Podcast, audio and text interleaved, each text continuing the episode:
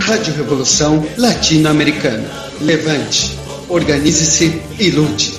A hora de lutar é agora.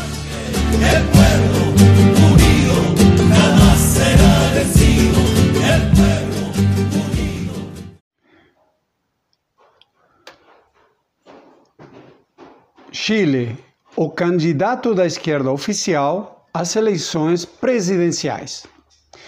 No dia 18 de julho, Gabriel Boric, da Convergência Social, que integra a Frente Ampla, foi eleito como candidato oficial às eleições presidenciais que acontecerão no dia 19 de dezembro deste ano, pela coalizão Aprovo Dignidade.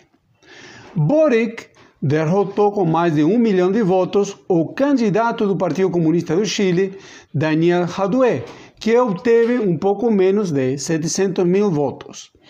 Jadue é o atual prefeito de Recoleta, uma comuna de Santiago. Ele é, o principal, ele é a principal carta de apresentação do Partido Comunista do Chile.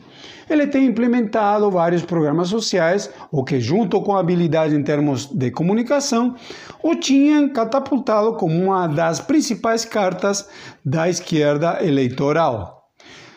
O problema é que essa esquerda eleitoral está num grau de diretização altíssimo. Radue era a ala esquerda dessa, dessa esquerda.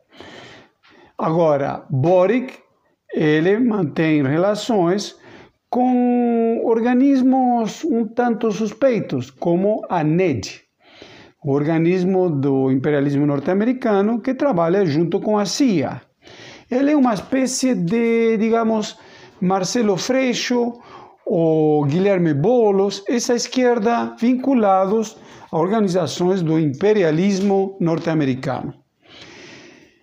O reformismo, agora, por causa da crise capitalista mundial, ele está se direcionando a um direitismo petrificado, o problema é que na época em que Salvador Allende, por exemplo, tentou promover reformas estruturais a partir do parlamento, ficou essa época muito para trás. E a burguesia confirmou, com a sangrenta ditadura de Pinochet, os limites da sua democracia.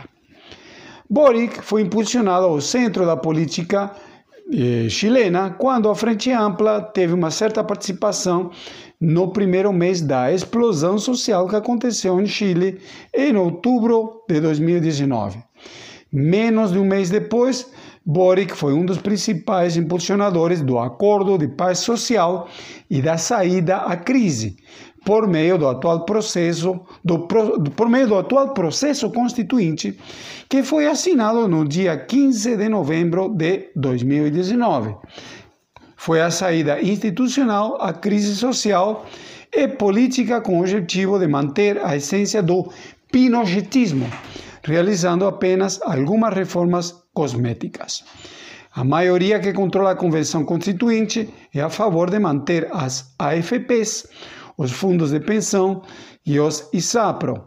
Os ISAPRO são os fundos de saúde, por meio dos quais os empresários privados levam 26% do salário dos trabalhadores todo mês. Todos os políticos oficiais são contra o povo. A rejeição é tão grande que o abstencionismo nas primárias atingiu 78%. O novo pacto social tem como objetivo manter a continuidade da estrutura do pinochetismo, que continua totalmente vigente desde a queda de Pinochet em 1990, durante a chamada democracia, que na realidade é a democracia pinochetista.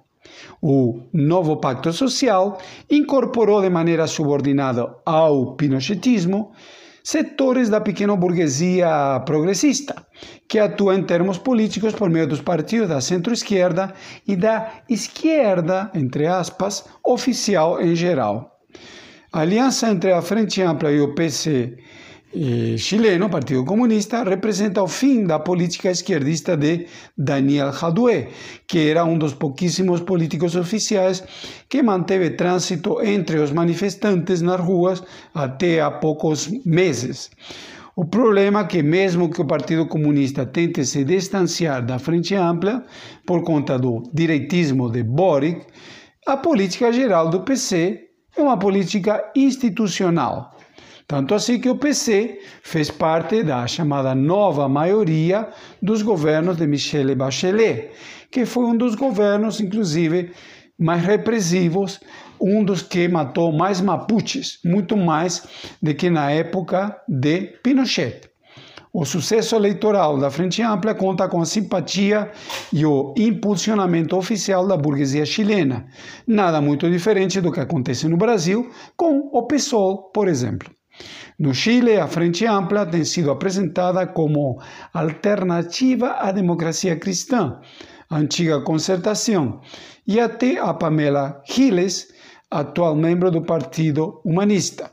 Da mesma maneira que acontece no Brasil, todos os esforços estão sendo direcionados a canalizar pelas vias institucionais o crescente descontentamento social. A saída da crise para os povos chilenos e latino-americanos não tem como avançar pela via eleitoral, não somente pela tradicional controle dos mecanismos eleitorais pela burguesia, mas também por causa da maior crise capitalista mundial de todos os tempos. A burguesia precisa massacrar os trabalhadores e os povos para ela manter os lucros e evitar a explosão dos quadrilhões que existem e que se encontram em aumento em capitais fictícios, que foram incorporados ao funcionamento básico e estrutural do capitalismo mundial. A saída capitalista para a crise são as ditaduras genocidas, o fascismo, a miséria, a fome e a guerra. A saída dos trabalhadores para a crise passa pela resistência contra o massacre e a insurreição contra o capitalismo genocida.